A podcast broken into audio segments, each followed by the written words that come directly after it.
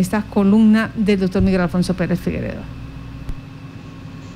En Yopal que se quiere y el balance del paro. Lo que está sucediendo en Yopal y Casanare es prácticamente igual a lo que se da a nivel nacional. Después de un mes de paro, los logros no se ven y por el contrario las pérdidas y retrocesos sí. Según el dirigente empresarial Eduardo Zúñiga, por los bloqueos en las vías, nuestro departamento habría perdido 280 mil millones de pesos y el 17% de los empleos formales. Para la Cámara de Comercio de Casanare, estas fueron algunas cifras suministradas por productores. Estuvieron estancadas 500 toneladas de piña, 7 mil cabezas de ganada, 200 toneladas de pescado, cientos de toneladas de frutales y de otros productos agropecuarios. Se estima que la afectación diaria por las obstrucciones a la actividad económica es de aproximadamente 8 mil millones de pesos, profundizando la crisis del empleo ya existente derivada de la pandemia de la COVID-19. La más grande movilización que se tenga noticia desde la revolución comunera y en vida de la República que pide pertinentes cambios de fondo en varias materias puede tornarse en un fracaso semejante al de aquel.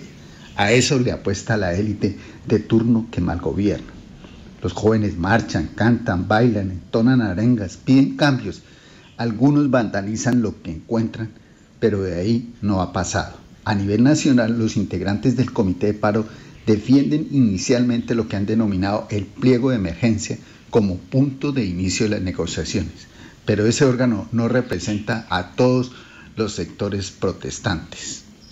Si históricamente se hiciera un paralelo entre la revolución comunera y el estallido social del 2021, encontraríamos puntos comunes tales como la cuestión tributaria, el empleo, la defensa de la propiedad indígena, la titularidad de la tierra y su uso, el problema de la representación popular, la desconfianza entre las partes negociantes y hasta el viva el rey, muera el mal gobierno, que hoy sería reemplazado por viva Uribe, fallezca el gobierno Duque, que es lo que estamos oyendo.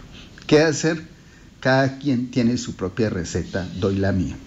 Las manifestaciones de los inconformes atinan a la crisis del modelo de representación popular, las falencias del modelo impositivo, el marginamiento de la mayoría de jóvenes de la educación superior, la falta de oportunidades de empleo, la queja sobre la cleptocracia imperante a todo nivel y en todo lugar, la necesidad de inclusión, la superación de la desigualdad económica que han propiciado las políticas económicas de turno, la necesidad de cumplir a las víctimas y desplazados por la guerra, la desconfianza en las instituciones.